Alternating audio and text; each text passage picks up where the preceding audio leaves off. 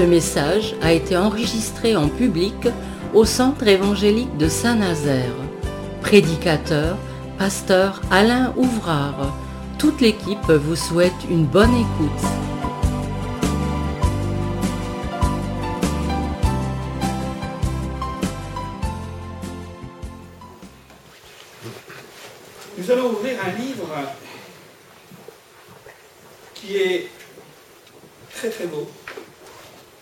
Nous n'avons pas forcément l'habitude de, méditer. C'est le livre d'Esther. Alors c'est un très très beau livre. C'est l'histoire d'une femme, c'est l'histoire plutôt d'une jeune fille, d'une jeune femme. Et euh, les choses nous sont rapportées pour euh, nous montrer que Dieu est capable de faire des choses extraordinaires pour celui qui, tout simplement, eh bien, euh, se soumet à sa volonté.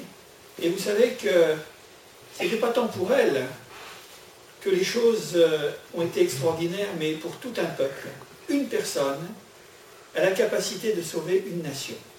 C'est bien l'histoire d'Esther. Alors ça se situe aux alentours du, du 5e siècle avant Jésus-Christ.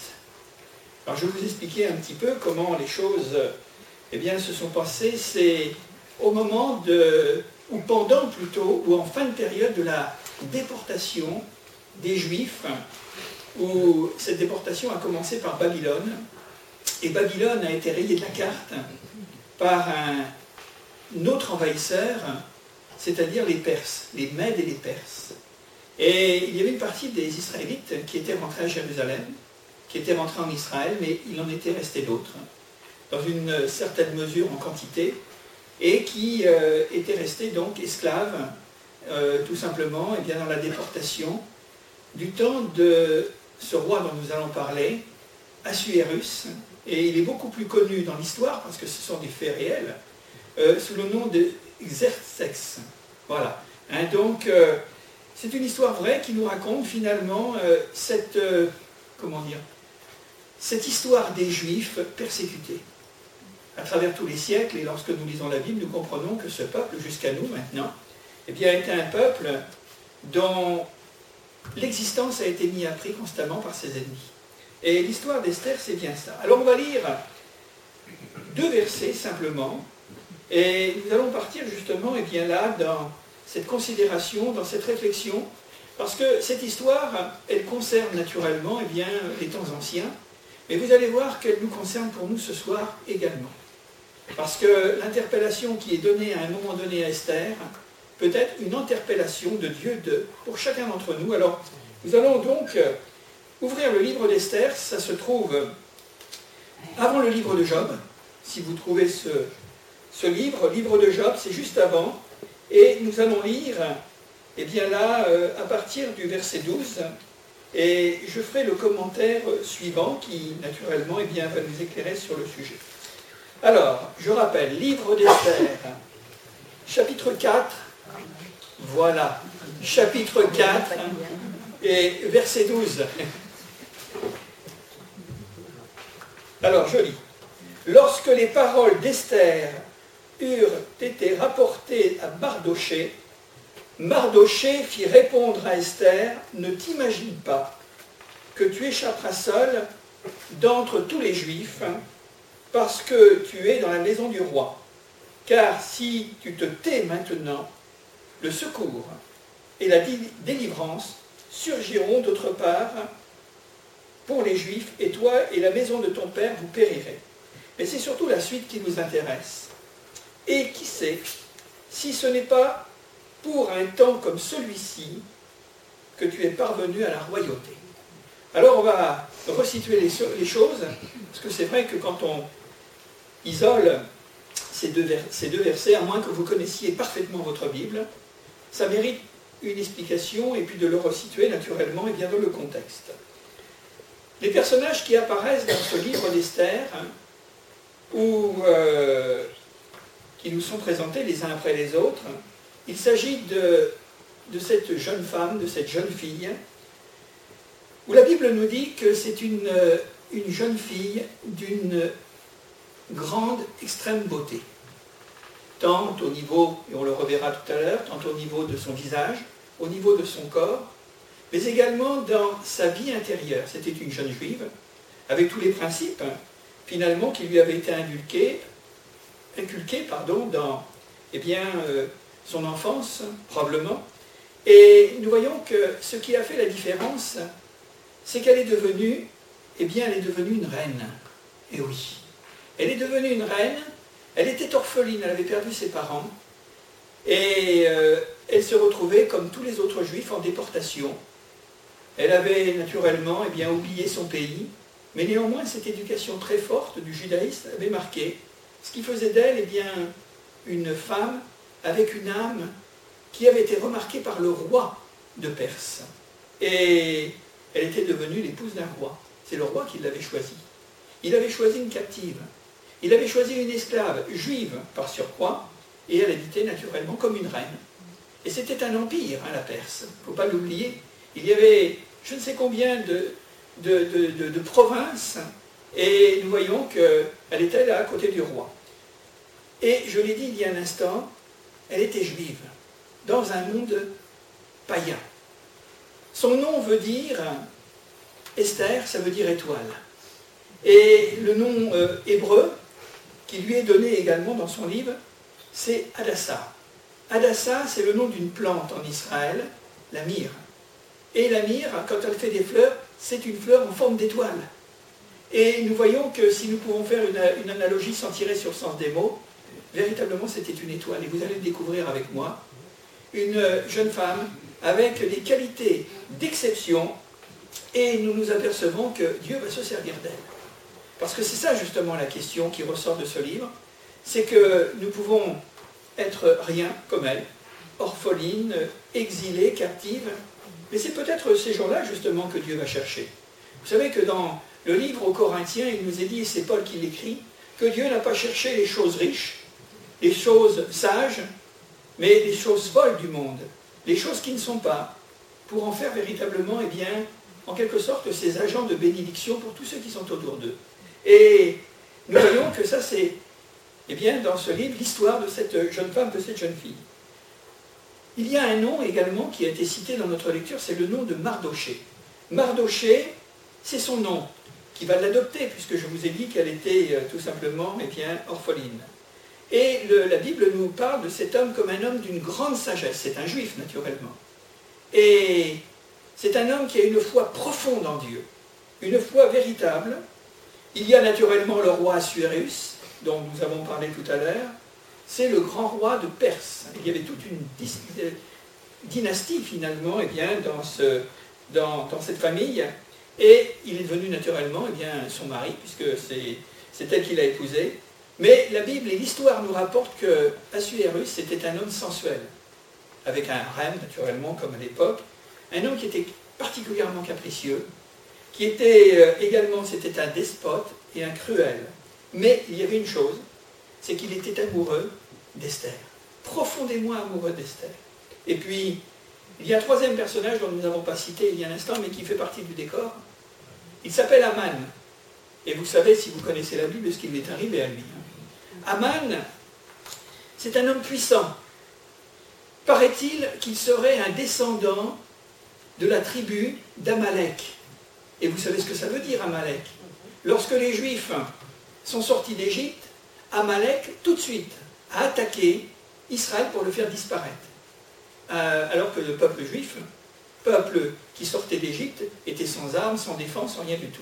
Donc c'est une, une, manifestation déjà des premières, ou de ceux qui, qui faisaient partie, de ces intentions d'éliminer Israël. Et son nom signifie tout simplement le magnifique. Ah oui, il était magnifique. Mais ce qui apparaît, c'est qu'il était magnifique, non pas pour une qualité, et pour un défaut, l'orgueil. Avec une haine d'Israël. Et je vous invite peut-être demain, si vous voulez, bien, relire tout le livre d'Esther. C'est pas, il y a 12 chapitres, c'est pas grand-chose. Et vous verrez un petit peu tout le contexte. Et je ne peux pas m'étendre sur toute l'histoire chapitre après chapitre parce que le message, finalement, eh bien, euh, s'inscrit finalement dans toute cette histoire, mais vous comprendrez peut-être davantage. Nous nous apercevons en lisant ce texte que Esther va avoir une ascension fulgurante. Hein, on l'a dit, une fille qui finalement eh est une, esclave. Et c'est quelque chose d'assez extraordinaire, c'est qu'elle va devenir une reine, une reine. Ça fait peut-être rêver, c'est très charmant, c'est la bergère qui se marie avec, euh, le prince. Hein. Bon, c'est pas de l'histoire, mais c'est une réalité historique. Et nous nous apercevons qu'il va y avoir autour de tout cela, eh bien, euh, ce que nous allons justement aborder d'ici euh, quelques instants. Et puis un beau jour, il s'est passé une chose, c'est qu'Esther va découvrir un complot qui est, ourdi par le, Premier ministre, c'est-à-dire Aman. Dans sa haine et dans son exécration des Juifs, il a porté au roi un édit, un édit de condamnation, un édit d'exécution, pour que dans le pays, dans l'empire de Perse, il n'y ait plus un juif qui vive. Donc une extermination. Ils n'ont pas de chance, les juifs. Hein. Parce qu'on s'aperçoit qu'à travers tous les siècles, il est arrivé des choses terribles. Cette haine, et nous nous apercevons que lorsque nous regardons tout cela, il veut donc exterminer tous les juifs donc de la Perse. C'est l'alliance, en quelque sorte, du diable et de la haine. On a du mal à comprendre. Hein. qu'on puisse, que certains peuples ou certains individus veulent éliminer d'autres individus. L'histoire se répète. Hein. Et c'est tragique parce que on le voit dans ce récit, on le voit du temps de Pharaon, on le voit à travers toutes les tribulations de la nation euh, juive, on le voit également jusqu'à dans notre XXe siècle, et on le voit encore aujourd'hui dans certaines situations où véritablement, eh euh, on veut tuer les peuples. On a donné un nom à tout cela depuis la dernière guerre mondiale, on l'appelle génocide, destruction systématique et bien tout simplement d'une nation, d'un peuple, d'un peuple en particulier. C'est toujours la même histoire qui se répète. Alors, l'histoire euh, d'Esther démontre l'importance, et écoutez bien parce que c'est là où justement commence notre réflexion, l'importance de se trouver au bon moment, de se trouver au bon endroit, c'est-à-dire à la bonne place, et près des bonnes personnes qui sont susceptibles de nous donner le conseil qui est nécessaire pour survivre. Voilà. C'est pas du sauf qui peut, c'est pas dénué dans ce que je viens de dire de foi, mais au contraire, c'est une confiance dans celui qui connaît les turpitudes de l'humanité, des hommes, des rois, des nations, des violents, des persécuteurs, de tous ceux qui sont des agents pour faire le mal sur la terre, et c'est dans cette dimension supérieure que nous trouvons finalement inscrit le message et l'importance de ce que nous pouvons en tirer pour chacun d'entre nous dans un monde qui est troublé, il faut bien le reconnaître. Alors on n'est plus du temps hein, d'Esther, mais on s'aperçoit que c'est un livre qui a, été consigné dans la Bible parce que c'est un livre d'espérance pour tous ceux qui souffrent, pour tous ceux qui sont réfugiés, émigrés, pour tous ceux qui ne sont pas dans leur pays et qui ont été transportés, qui ont été déportés et qui sont maltraités, qui sont considérés comme des esclaves. Je crois que ça fait tout à fait l'actualité d'aujourd'hui. Hein. Et c'est vrai qu'il y avait probablement des milliers et des milliers de juifs qui vivaient dans l'Empire perse à ce moment-là. Mais nous, nous allons voir que dans des situations tragiques, puisqu'il y a un édit, un édit de destruction systématique qui a été porté par le Premier ministre au roi en disant maintenant tous les juifs doivent disparaître. Nous voulons les voir morts. Et le roi est en train de considérer avec ses conseillers, etc., ce qu'il faut faire. Il va y avoir un délai près d'un an avant qu'exécution, tel jour, pour ceux qui connaissent le texte, vous verrez, hein, ça faisait à peu près un an de délai avant l'exécution, tel jour, à telle heure, dans, tous les villes, dans toutes les villes du royaume, dans toutes les provinces du royaume, à ce moment-là, eh bien, il devait y avoir l'exécution de cette condamnation et l'exécution tout simplement de cet édit. Alors, qu'est-ce que vous faites quand, vous êtes dans une situation comme ça Vous apprenez que vous allez être détruit, que vous allez mourir. Les femmes, les, hommes, les, enfants, les vieillards, tout le monde va y passer. Hein. C'est comme ça. Et le roi prend la décision sur le conseil de Haman, qui est un homme épouvantable, bouffi d'orgueil, avec cette haine finalement des Juifs. Et nous nous apercevons que les choses donc sont entérinées, que les choses sont arrêtées. Et nous voyons que à ce moment-là, eh Esther, elle, la juive, qui est reine, qui va se trouver dans le palais du roi, qui va se trouver au milieu de tous les ministres qui ont voté finalement la mort de sa race, même sa mort à elle, puisque même si elle est reine, quoi qu'il en soit, elle sera solidaire du sort de ses compatriotes. Qu'est-ce qu'elle peut faire? C'est une jeune femme, le roi est un roi tout-puissant, ses ministres, ce sont des, des hommes qui ont finalement droit de vie et de mort sur tout le royaume, mais Dieu avait prévu les choses. Et ça, c'est rassurant de le savoir, parce que nous ne savons pas ce qui nous attend. Même dans notre société d'aujourd'hui, on parle beaucoup d'inquiétude. On parle de l'incertitude du lendemain. On se demande comment les choses vont se, se dessiner. Quand on voit l'agitation des nations, la concertation de, de ces hommes de pouvoir dans tous les pays, l'Europe, l'Asie, l'Amérique, l'Afrique, on se dit, mais jamais il y a eu un déploiement de concertation comme ça. Jamais il y a eu autant d'échanges. Jamais il y a eu finalement eh bien, cette ampleur de diplomatie pour euh, contenir finalement le, ou éteindre le baril de poudre. On se dit, mais qu'est-ce que, que cela peut finalement eh bien, euh, vouloir signifier pour nous, pour nos voisins, pour ceux qui sont d'autres peuples, d'autres nations, peut-être même à l'autre bout du monde? C'est quelque chose de très inquiétant. Hein. parce que une chose qui est certaine, c'est qu'il faut savoir, nous, en tant que chrétiens, et pour tous ceux qui veulent le devenir, c'est que Dieu ne sera jamais pris au dépourvu. Que Dieu ne sera jamais pris, finalement, et bien là, sans savoir quoi faire. Parce qu'il voit au-dessus. Il connaît les nations. Il connaît ceux qui sont élevés en, en dignité. Ceux qui ont le pouvoir. Ceux qui ont le pouvoir de mal faire. Rien ne lui échappe ça je voudrais le marquer, toute autorité, toute souveraineté était remise à Dieu. Alors naturellement, pour un croyant, c'est rassurant. Maintenant, euh, lorsque nous n'avons pas cette foi dans les promesses de la Bible et de l'Évangile, il y a de quoi s'inquiéter, c'est vrai.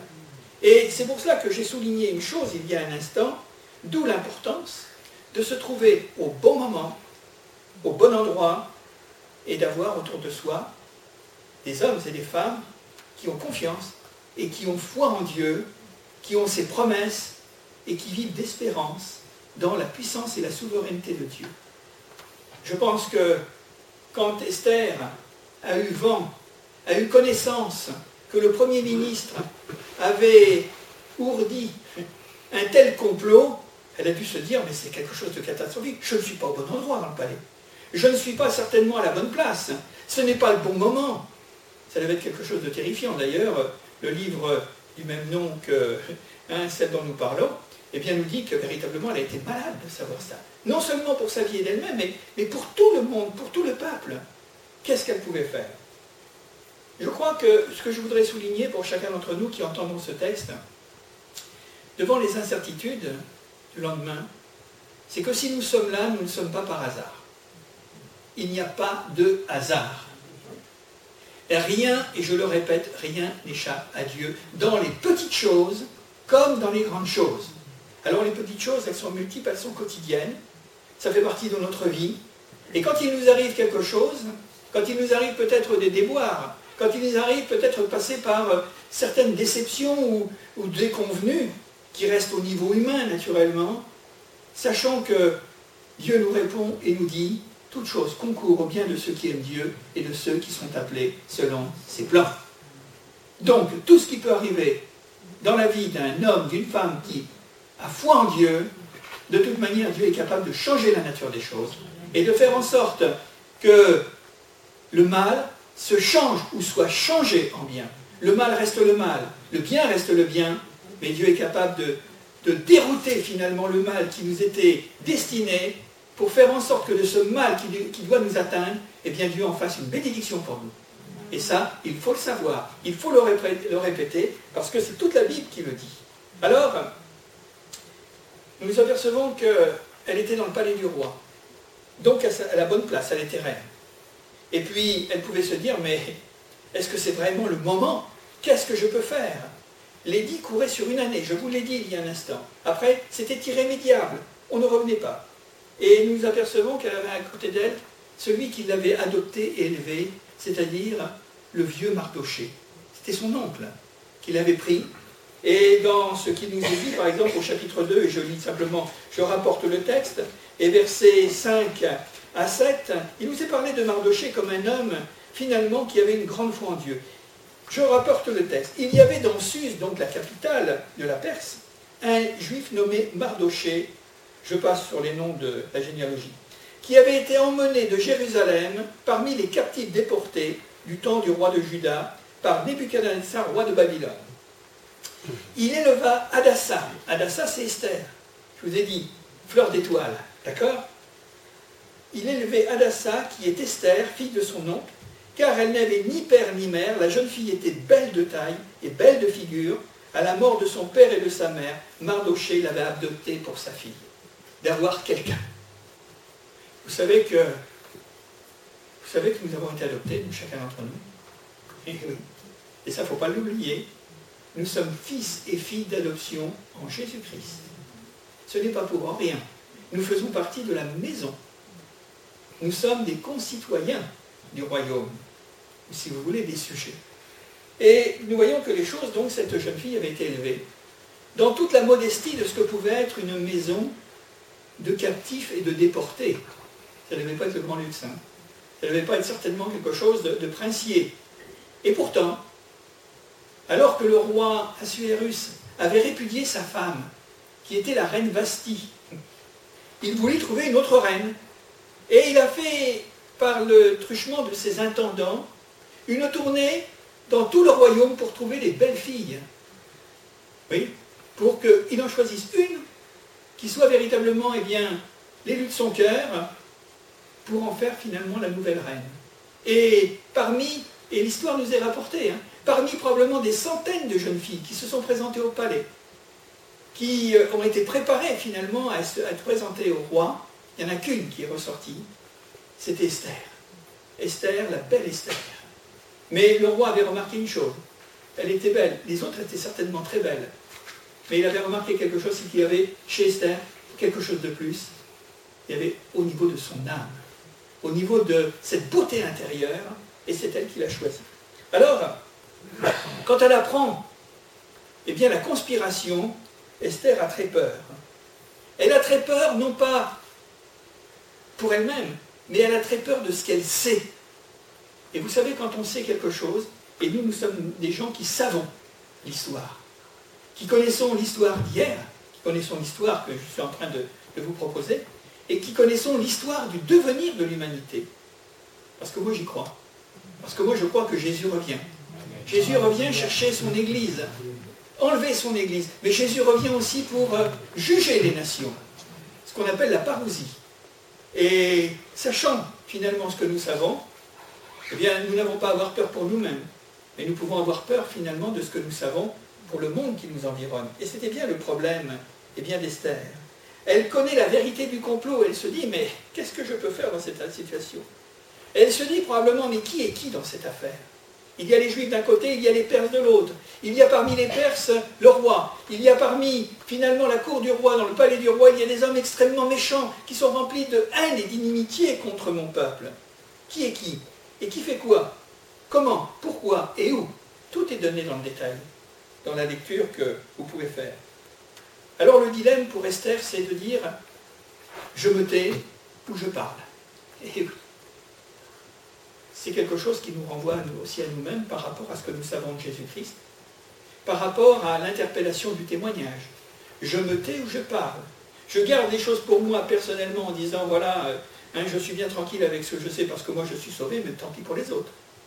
Maintenant, si nous parlons, faisons les choses avec l'intelligence de l'esprit. Il ne faut pas parler n'importe comment et n'importe quoi, parce que ce n'est pas la peine de discréditer l'évangile par des comportements, des propos ou des attitudes qui seraient complètement incohérentes et fanatiques. Non, il s'agit de choses sérieuses. Donc, elle se pose toutes ces, questions.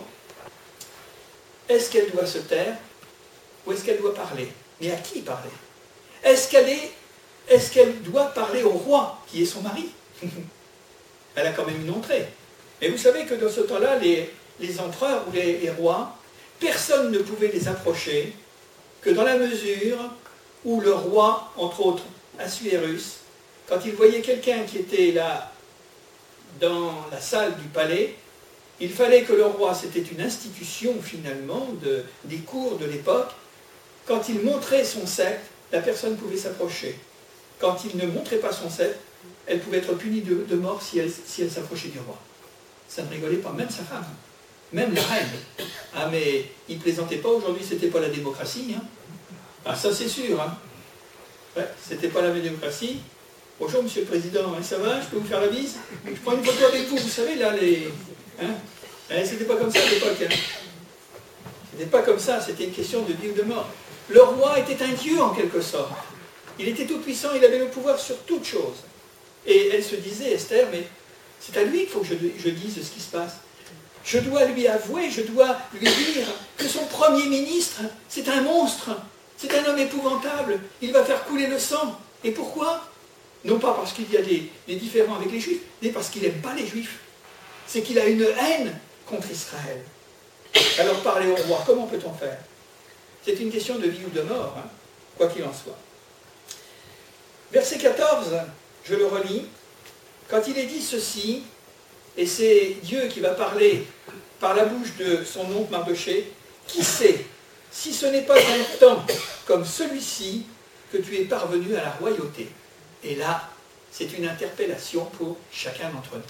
Et qui sait, toi, reine Esther, Esther, si finalement tu es arrivé à devenir, tu ne l'as pas choisi, mais si tu es arrivé à devenir près du roi, la reine de, ce, de cet empire, de ce royaume, c'est peut-être parce que tu as quelque chose à y faire.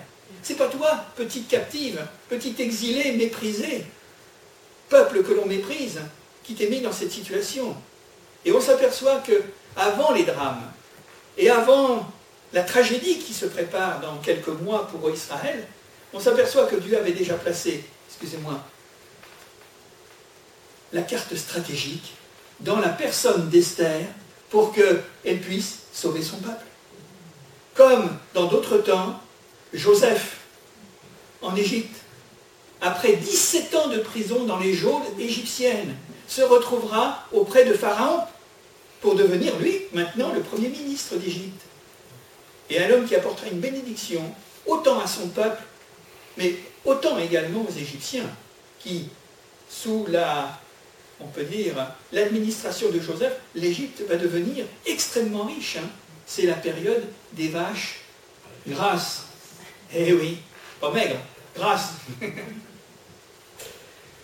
Et qui sait si ce n'est pas pour un temps comme celui-ci que tu es parvenu à la royauté Et qui sait, pour chacun d'entre nous, si le temps que nous vivons, si les temps que nous vivons, si les circonstances dans lesquelles nous sommes, par-delà tout ce qui peut nous environner, par-delà peut-être même des choses qui sont euh, au-delà de notre vie, et par-delà, au-delà de nos frontières de notre vie, si ce que nous vivons personnellement, Dieu ne l'ait pas déjà permis pour nous donner d'être en bénédiction aux autres et de pouvoir finalement, et eh bien là, être un témoignage de la part de Dieu. Quelquefois on s'étonne, on se dit, mais il m'arrive encore ceci. Et il y a cela dans ma vie. Et il y a ces choses, ces revers, ces choses qui me, mettent dans une, dans une inquiétude, qui euh, sont véritablement des, qui me plongent dans un état de perplexité parce que je ne les comprends pas. Et qui sait si ce n'est pas pour ça? Qui sait si, par exemple, peut-être pour ceux qui nous rejoignent, votre cheminement, les circonstances ou le témoignage que vous avez entendu, ou les questions que vous vous posez, Dieu ne les a pas suscités dans votre cœur pour vous parler ce soir. Eh Parce qu'on s'aperçoit que Dieu est au-dessus de tout. Il n'est pas seulement le roi et le souverain des chrétiens, mais je crois qu'il est souverain et le roi de tous les hommes. Par le fait même que nous sommes ses créatures. Que l'on y croit ou non, ça ne change rien. C'est pas parce qu'on ne croit pas que Dieu n'existe pas. Ça, c'est le problème de ceux qui ne veulent pas croire. Et par contre, ceux qui véritablement, eh bien, euh, au fond de leur cœur, ont une profonde, euh, un profond respect de l'existence de Dieu, cette conviction que Dieu existe, bah, ça change tout. Hein. C'est pas du tout la même chose. Parce que nous avons cette foi. Alors, qui sait si ce n'est pas pour un temps comme celui-ci? Si ce que vous vivez, eh bien, Dieu ne l'a pas permis. Et moi, je voudrais ajouter ceci. Alors, si c'est pour ce temps-là, si ce que vous vivez, si les questions que vous posez, qui vous agitent, qui vous troublent, eh bien permettez-moi de dire, n'ayez aucune crainte. C'est que vous êtes dans la main du Seigneur. C'est lui qui est souverain. C'est lui qui est au-dessus de tout. C'est lui, comme on pourrait dire, qui est le maître du temps et des circonstances. Rien n'échappe à Dieu. Sa souveraineté est absolue. Et je peux me confier en lui. Et je peux me dire, mais Seigneur, comment se fait-il que je me retrouve dans cette situation? Comment se fait-il que moi je pensais aller par ici et que ma vie va par là? Eh oui. Hasard de providence? Je voudrais tout de suite vous donner mon sentiment, c'est que le hasard n'existe pas. Le hasard existe que pour les, superstitieux, pour les gens qui sont peut-être euh, troublés par des, croyances, des fausses croyances, des gens qui euh, sont peut-être profondément dans l'ignorance du message de la Bible. Le hasard n'existe pas. On peut toujours donner des significations à tout, ça c'est certain, mais moi je parlerai plutôt de la providence de Dieu, de ce que Dieu sait. Et si vous êtes là ce soir, moi j'en suis convaincu, et c'est ça ce que j'ai à cœur de vous dire, si vous écoutez, si vous êtes là ce soir, vous ne l'êtes pas par hasard. Si vous venez et que vous écoutez, c'est que Dieu a un plan pour vous. Il vous a appelé, il vous a sollicité, vous avez répondu, vous persévérez dans cet appel. Eh bien, vous êtes en train de cheminer, vous êtes en train de marcher vers quelque chose. Et on peut le dire, nous, après, pour ceux qui sont les plus anciens parmi nous, on peut le dire que on a vu comment Dieu a fait avec chacun d'entre nous. Pour certains, 40 hein, ans, 50 ans de marche avec Dieu, 60 ans de marche avec Dieu, eh ben, je peux vous dire, oui, 70, hein, je l'entends là. 70 ans de marche avec Dieu, c'est déjà, hein eh bien, je peux vous dire que de toute façon, aujourd'hui, avec le recul, si vous commencez dans la foi, vous ne pouvez pas le savoir. Ça, c'est pas possible, parce qu'il vous manque du temps, naturellement. Hein. Si ça fait deux mois, six mois, un an même, il vous manque du temps. Mais quand vous avez passé 40 ans ou 50 ans avec le Seigneur, vous regardez derrière vous et vous dites, mais Seigneur, tu as été merveilleux. Au-delà de ce que je pouvais imaginer, tu as fait de ma vie quelque chose. Et c'est ça le principal, c'est que nous fassions de notre vie quelque chose, non pas une vanité, non pas à nous tourner comme une girouette de droite et de gauche en disant mais j'ai raté ma vie, je ne sais pas finalement les vraies valeurs de mon existence. Je ne sais pas où je vais, je sais encore moins d'où je viens et ce que je suis. Non, le Seigneur nous dit mais écoute, viens, viens vers moi et moi je te montrerai ce que j'ai, préparé pour toi. Alors, on a parlé de Joseph avec euh, on a parlé de Joseph avec le Pharaon, Esther, hein. oui, Esther, vous savez, l'étoile, l'étoile, la fleur en forme d'étoile, eh bien, elle s'est retrouvée dans une situation qu'elle n'avait pas choisie, exilée, une exilée malheureuse, une captive, une esclave. Aurait pu dire, mais à quoi ça sert tout ça? Ben, Vous savez que le témoignage va aller beaucoup plus loin que ça.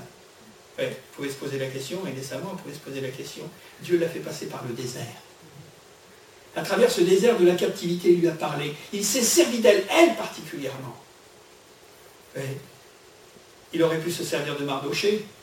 Il aurait pu se servir certainement de notoriété dans, la, dans le peuple rescapé des Juifs. Non, il a choisi une jeune fille, toute innocente, qui s'est retrouvée finalement dans le palais du roi pour être le plus proche du roi, pour lui dire, lui dire ce qu'il avait à entendre. Parce que cet homme, je vous l'ai dit, c'était un capricieux, le roi, et qu'il s'était laissé influencer d'une manière criminelle, avec véritablement eh bien, une grande cruauté de détruire une partie de son peuple, une partie de ses esclaves, tout simplement pour, euh, eh bien là, euh, satisfaire les désirs d'un premier ministre odieux et n'y a pas de nom. C'était le cas de Daniel auprès de Nebuchadnezzar, le roi de Babylone. On en a parlé un petit peu. Mais Daniel était un jeune homme aussi, peut-être peut du même âge que qu'Esther. Et lui, il s'est retrouvé finalement, eh bien, aussi dans le palais du roi, pour servir le roi.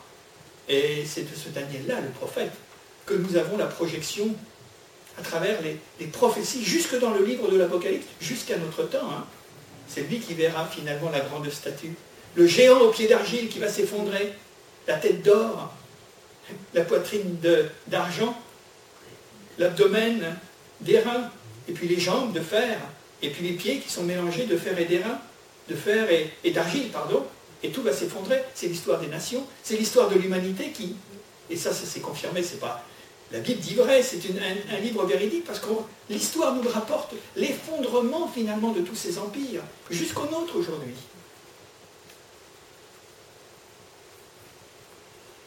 La place des croyants auprès des rois.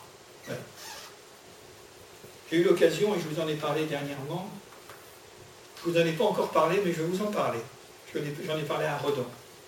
Nous avons, euh, dans les assemblées de Dieu, dans nos églises, nous, nous avons un frère qui est venu ici d'ailleurs, qui est délégué au niveau du Conseil national des évangéliques de France pour parler aux députés et aux sénateurs à l'Assemblée nationale ou également au Sénat. Ce frère, nous l'avions avec nous il y a huit jours, et il nous a raconté qu'il y avait un travail à faire pour rendre témoignage de l'Évangile et de Jésus-Christ auprès de nos pouvoirs publics. Et il a déjà rencontré des dizaines et des dizaines de sénateurs et de députés. Il ne fait que ça. Vous l'avez vu, c'était. Vous l'avez vu, il est venu ici prêcher. Hein, c'est euh, Thierry Le Gall, qui était anciennement pasteur à Saint-Brieuc. Lui, il avait un cœur.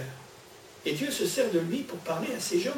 Et je crois que sa mission, ça paraît peut-être prétentieux, mais sa mission, c'est d'aller auprès de ces pouvoirs publics où il y a une grande indigence spirituelle et de leur dire, lorsqu'ils font des lois, lorsqu'ils doivent voter des lois, eh bien de tenir compte finalement de la pensée, la pensée de l'Évangile. Parce que vous savez, il y en a grand besoin aujourd'hui. Hein. Il y en a grand besoin. Et je pense que ça, c'est quelque chose d'important. Et ça a toujours été, même au moment de la réforme, au moment des persécutions des protestants, il y avait des hommes qui étaient placés finalement auprès des pouvoirs publics pour rendre témoignage de leur foi, de la véracité de leur foi, de la sincérité de leur engagement pour Jésus-Christ. Oh, ils ont souvent été, ont souvent été maltraités, voire même persécutés, même exécutés. Hein. Bon, aujourd'hui, on a des temps qui, où il y a un apaisement dans la, dans la liberté, et puis nous avons la liberté de conscience. Mais moi, je pense que Dieu a toujours des témoins. Nous en avons, nous, nous sommes des témoins dans notre, dans notre monde à nous. Mais je pense qu'il y a toujours eu des hommes qui ont été, qui ont à cœur. Vous avez Joseph, vous avez Daniel, vous avez Esther, et vous en avez d'autres comme ça, auprès des rois et des puissants. Si ce n'est pour un temps comme celui-ci que tu es parvenu à la royauté, alors je ne sais pas si chacun d'entre nous, nous allons devenir roi ou reine, je ne sais pas, hein, mais je, enfin bon, moi d'en douter un petit peu, mais toujours est-il que nous pouvons avoir des opportunités de parler autour de nous. Regardez l'apôtre Paul, Dieu lui dit, quand il l'appelle sur le chemin de, Damas, je t'envoie, tu seras mon serviteur pour que tu rendes témoignage auprès du peuple d'Israël, auprès des païens et auprès des rois et des gouverneurs. C'est ce que Paul a fait. C'est ce que Paul a fait. Et que Dieu suscite encore parmi son peuple, eh bien, des apôtres Paul, des, des Esther et puis des Daniel. Si ce n'est pour un temps que tu es parvenu à la royauté dans une position éminente qui est permise par Dieu pour jouer un rôle déterminant dans l'histoire. C'est ce qui s'est passé là, dans notre histoire personnelle et dans l'histoire des autres. dans l'histoire des autres. Et vous allez voir, parce que nous arrivons à la conclusion, et vous allez voir comment ça s'est soldé. Un défi a été relevé. Je dirais que c'est plus qu'un défi à relever, c'était un défi à accepter pour Esther. Parce que c'était tout son peuple qui devait mourir. Et elle était, elle avait la clé parce qu'elle était près du roi, elle était au bon endroit, au bon moment, et elle avait reçu les conseils de Dieu pour le faire, en tous les cas l'appel de Dieu. C'est toujours un sacrifice de soi. Nous le voyons dans une moindre mesure, et nous le constatons peut-être avec un certain étonnement aujourd'hui, devant le peu de ministères pastoraux qui se lèvent. Et il faut bien voir que il faut se sacrifier pour ça. Devenir pasteur. Servir Dieu comme missionnaire peut-être dans d'autres pays, sous d'autres latitudes. Prendre une tâche dans une église. Exercer une fonction que Dieu nous a, nous a appelés. Nous, pas les autres. Les autres font autre chose. eh bien, ça demande un sacrifice de sa propre personne. Jésus dit, mais si vous voulez être mes disciples, commencez à vous renoncer à vous-même. Si tu aimes ton père, ta mère, etc., etc., puisque moi, tu n'es pas propre à rentrer dans le royaume de Dieu. Et c'est toujours la même question qui se pose. Est-ce que c'est moi? Est-ce que c'est moi? Ou est-ce que véritablement c'est Dieu qui est en premier? C'est lui qui est la prééminence. Si vous cherchez le royaume de Dieu et sa justice par-dessus tout, il vous donnera tout le reste, finalement, par sur quoi Naturellement, sacrifice de toi. Sacrifice de soi, pardon. Mais Dieu, je l'ai dit, je le répète, est le maître du temps et des circonstances. Esther n'a pas choisi son destin royal. C'est le roi qui lui a dit, tu seras ma femme. Oh, dites donc, vous vous rendez compte hein alors faites pas ça, messieurs, enfin si les jeunes hommes, il n'y en a pas. Hein. Mais toujours est-il de les voir quelqu'un en disant Tu seras ma femme. Il faut quand même qu'elle ait son consentement, hein, n'est-ce pas? À l'époque, c'était comme ça. Et je pense que dans certains pays, c'est encore comme ça. Et je trouve que c'est terrible. C'est même abominable. Cependant, son choix, Esther, était entre sa sécurité personnelle et sa position de reine et l'appel de Dieu. Qu'est-ce que l'on fait devant l'appel de Dieu? Si ce soir vous ressentez qu'il y a un appel particulier, ne serait-ce qu'à vous convertir, c'est déjà la première, première marche, le premier pas, et que vous sentez qu'il y a quelque chose qui brûle dans votre cœur, qu'est-ce que vous allez faire? Votre sécurité, votre tranquillité, de dire moi je ne bouge pas, c'est très bien comme ça, moi ma vie elle sera toujours comme ça, mais bon, les autres se débrouilleront peut-être, sans moi. Parce que si c'est Dieu qui nous a choisis pour être là, dans un moment particulier, vous savez, il ne faut pas envisager la vie chrétienne avec une, une suite ininterrompue d'événements au service de Dieu. Je me souviens toujours qu'il y avait un pasteur, quand euh, nous étions dans les camps de jeunesse, qui disait, et ça, ça m'a toujours marqué, il disait, si Dieu vous appelle pour une seule mission dans votre vie, pour un seul jour, pour une seule circonstance, eh bien vous aurez rempli votre mission et vous aurez fait la volonté de Dieu. Eh oui, certains ont une mission unique, mais une mission unique parce que c'était pour un jour, c'était pour une seule situation, et ils l'ont rempli, et c'était véritablement se soumettre à la volonté de Dieu, l'accomplissement de la volonté de Dieu.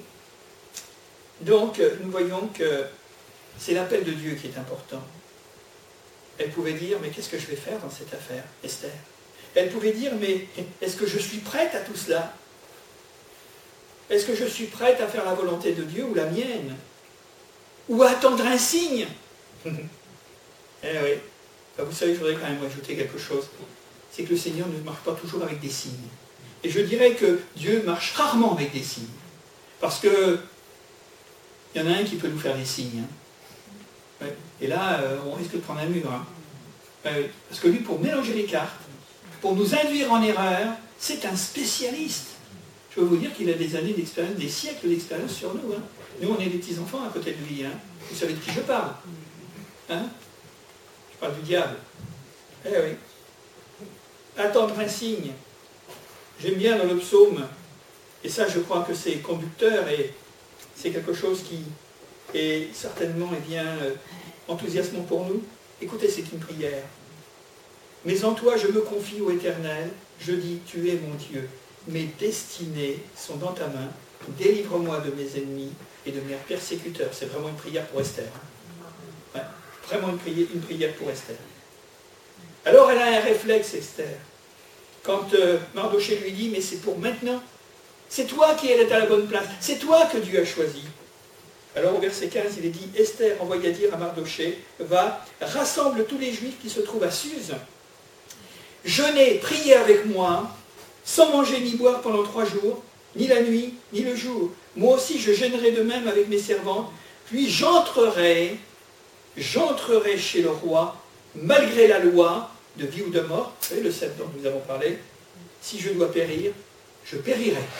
Mais quand Dieu est avec nous, il n'est pas question de périr, il n'est pas question de mourir, il est question de vivre pour que nous puissions délivrer le message de, salut.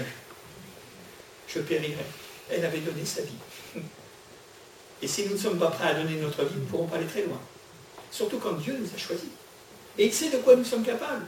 Nous n'avons pas besoin de signes. Nous n'avons pas à nous poser la question est-ce que je suis prêt? Est-ce que, est que, tout est en place? Est-ce que véritablement je vais être à la hauteur? Mais ce n'est pas à nous de nous poser ces questions-là. Nous serons toujours à la hauteur parce que c'est Dieu qui nous qualifie. Et s'il nous appelle, il sait très bien que nous en sommes capables. Il y a un grand défi à relever pour les chrétiens d'une manière ou d'une autre. C'est souvent lorsque nous entendons Dieu nous parler et nous demander quelque chose, la première réponse que nous avons, c'est une objection. Je ne peux pas. Mais tout est possible à Dieu. Et c'est un manque de foi. C'est que ma foi est toute petite. Alors quand on dit je ne peux pas, demandons d'abord que Dieu nous donne la foi pour pouvoir croire d'abord que avec lui, eh bien ce que je vais entreprendre parce que je ne serai pas seul, je le réussirai. Et Dieu bénira finalement eh bien, ma détermination. Vivre, ça c'était le, le dilemme chez Esther, de vivre pour elle-même, c'est l'ego. Ou alors tout simplement périr pour les autres. Parce que c'était ça. Hein. ça ne nous rappelle pas la rédemption de Jésus-Christ qui est mort pour tous les autres Par amour Esther, tu te souviens? Tu te souviens, Esther? Elle ne pouvait pas s'en souvenir parce que c'est après que ça a été dit. Que Dieu a tant aimé le monde qu'il a donné son Fils unique, afin que quiconque croit en lui ne périsse point. Esther, c'est une figure avant-gardiste finalement de ce que Jésus a accompli. Pour sauver le monde, ça c'était pas un peuple, c'était pas Israël, mais c'était véritablement le monde entier en ce qui concerne Jésus. Pour vous dire et vous rappeler encore une fois de plus s'il était besoin que Dieu n'abandonne jamais il ne va pas nous dire va et puis nous laisser tomber en chemin. Jamais tout seul, jamais toute seule, Esther. Certainement pas. Alors la question qui peut se poser, mais qui joue le rôle de Mardoché côté? Pour nous-mêmes. Mardoché, c'était l'accompagnateur, c'était le conseiller, c'était l'homme de foi, c'est l'homme qui croyait en Dieu et qui soutenait finalement. Eh bien Esther, mais qui joue le rôle dans notre vie de Mardoché bah, si vous avez Jésus comme sauveur, c'est lui qui jouera le rôle. Et la conduite que vous pourrez trouver, c'est les inspirations que Dieu, que Dieu nous donne par le Saint-Esprit. Nous laisser conduire par l'Esprit de Dieu. Peut-être encore, d'où tirons-nous notre courage? L'audace, la force de vouloir et du faire selon le bon plaisir de Dieu. Eh oui, tout cela, nous le savons, la Bible nous le dit, ainsi réaliser sa volonté, la volonté de Dieu, son plan, la mission de notre vie, Esther a eu la, a eu la position pour, la capacité de, et l'aptitude à. Dieu l'a doté des qualités à faire que les choses se passent comme Dieu les avait prévues. Le chemin était devant elle, il fallait qu'elle accepte. Et à travers ce chemin, eh bien, tu as fait qu'elle n'était pas capable de faire, dont le résultat était de bénir. Le résultat était de sauver son peuple de la mort. Et je termine par une dernière pensée que nous avons, parce que ça c'est une pensée évangélique et je voudrais rappeler devant chacun d'entre vous, quand dans l'évangile de Jean chapitre 15 et au verset 16 il est dit cette parole, ce n'est pas vous qui m'avez choisi, les uns et les autres, chacun d'entre nous, ce n'est pas nous qui avons choisi Dieu, c'est Dieu qui nous a choisis. S'il nous a choisis, c'est un privilège d'avoir été choisi. Vous dites, qu'est-ce que je fais là, ici, dans cette église? Qu'est-ce que je fais dans ce milieu évangélique? Hein, C'est peut-être contraire à, peut-être votre éducation. Et si vous êtes là, c'est que Dieu vous a appelé, il vous a mis à cœur. Jésus le dit, ce n'est pas vous qui m'avez choisi, mais moi je vous ai choisi, je vous ai établi, afin que vous alliez et que vous portiez du fruit, et que votre fruit demeure, afin que tout ce que vous demanderez au Père en mon nom, il vous le donne. Esther a obtenu. Finalement, lorsque elle s'est présentée devant le roi redoutable, son mari, et il lui a tendu le sceptre, alors elle a compris qu'elle ne serait pas mise à mort, qu'elle pouvait venir plaider. Et là, à ce moment-là, elle a dévoilé tout le, tout le complot. Et tout s'est écroulé d'un seul coup. Le roi était souverain, hein, c'est sûr. Et Aman, qui voulait détruire les autres, Qu'est-ce qui lui est arrivé? Il avait déjà oui, j'entends sourire parce que vous connaissez le texte. Hein. Il avait déjà monté la potence pour pendre Mardoché et préparé finalement eh bien, euh, l'exécution des Juifs. Vous savez ce qui s'est passé? C'est qu'il l'avait préparé pour ses ennemis et c'est lui qui était pendu. Ah, comme quoi Comme quoi un des psaumes nous dit que le méchant creuse une fosse pour faire tomber ses adversaires et c'est lui qui tombe lui-même. Et ça, il s'y attendait pas. Hein. Je peux vous dire que quand il a vu, même ses amis l'ont abandonné, il s'est retrouvé tout seul, avec sa haine. Et il a été plongé dans la mort. Qui voulait faire mourir les autres, c'est lui qui est mort. Et à un moment donné, le roi a signé un contre-édit, parce qu'il était le seul à pouvoir finalement annuler cette, cette condamnation à mort des Juifs. Et à un moment donné, eh bien, les choses se sont faites de telle manière que le roi a dit maintenant, ça y est, vous laissez vivre le peuple d'Israël.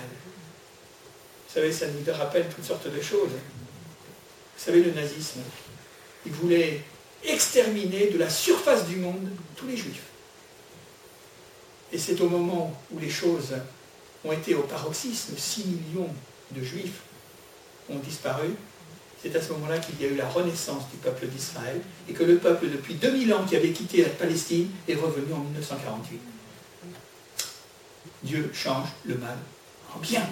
Et on ne touchera jamais Israël, parce que j'Israël, Dieu l'appelle mon peuple. Et en ce qui concerne les chrétiens convertis, nés de nouveau, Dieu nous appelle également son peuple. Mon fils, ma fille, je t'ai établi, je t'ai choisi, je t'ai élu, afin que tu demeures, et qu'en demeurant, tu portes du fruit. Et ça, c'est la belle prière et l'exaucement de l'Église et des chrétiens, afin que tout ce que vous demanderez, vous puissiez le recevoir. Et Esther a reçu l'exaucement, son peuple a été sauvé. Que Dieu nous bénisse ce soir. Ne serait-ce pas pour ce temps-là que Dieu t'a suscité, que tu sois arrivé à cette position? Merci Esther de ce qu'elle a parlé et de ce qu'elle a pu sauver un peuple entier, des milliers et des milliers de personnes. Que Dieu nous bénisse et nous allons prier quelques instants si vous voulez. Seigneur, nous te rendons grâce et nous te bénissons pour ta bonté et ta fidélité.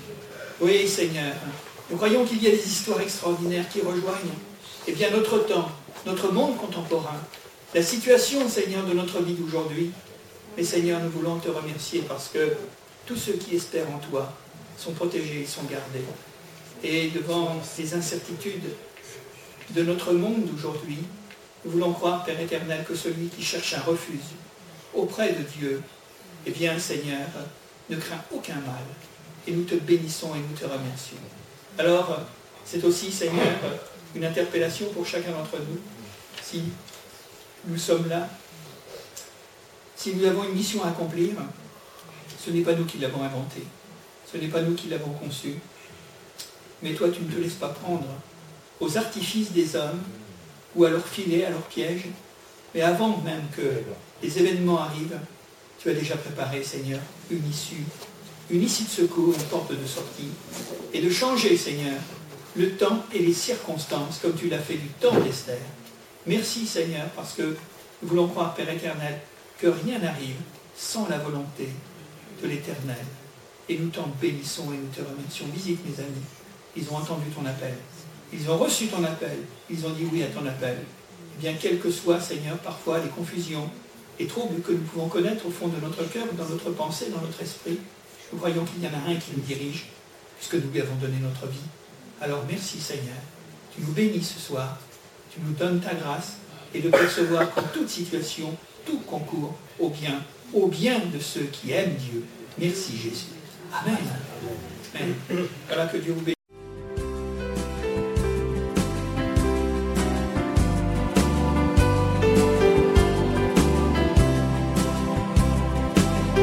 Pour écouter d'autres messages audio ou vidéo, retrouvez-nous sur